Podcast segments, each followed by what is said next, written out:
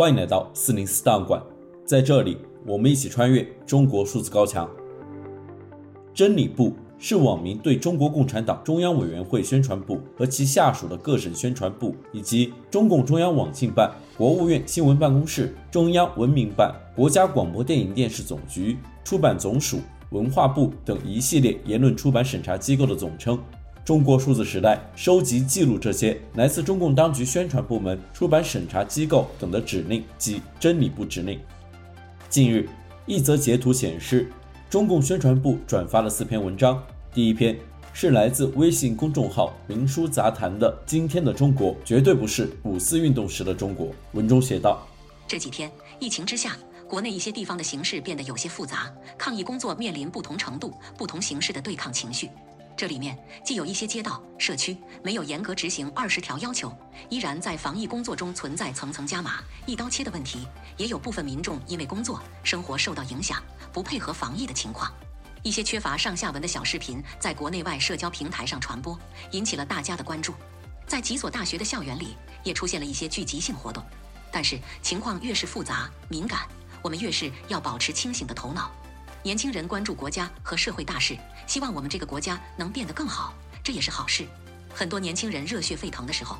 往往会谈及五四运动，但是我们必须清楚，今天的中国绝对不是五四运动时期的中国。所谓的白纸运动充满了煽动性，但在今天的中国绝对成不了气候。第二篇为今日头条文章：颜色革命势力蔓延。多地惊现有预谋的闹事，有境外势力被曝光。文中写道：这两日，想必大家都有所耳闻了，多个地区出现了雷同的聚众闹事画风，欧美式的自由口号，港独式的表达内容，年轻人被鼓动参与不符合本地群众特征的代表在领队，甚至还有港台腔、洋面孔交织其中，也不乏西方传教士的身影。他们闹事表态的风格是典型的颜色革命手法。他们的手法其实很简单，以组织抗议、表达意见之名，行扰乱治安、聚众闹事之实，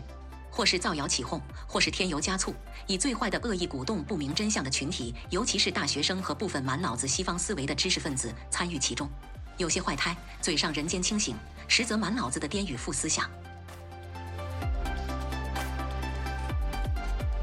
第三篇文章是微信公众号木之野发布的，越是困难的时候，越要坚定地与党和国家站在一起。文中写道：相信你的国家，永远用真实行动来维护好它。嘴里表态越认真的，未必是真的心甘情愿。每一个党员，每一个受国家庇护的人，心里要有感恩之情。一个国家的发展，不会总是让所有人满意。我们需要抓住那个最根本的东西，去问问自己：这国家有亏待过你吗？然后想想自己在当下的风高浪急中究竟该怎么做。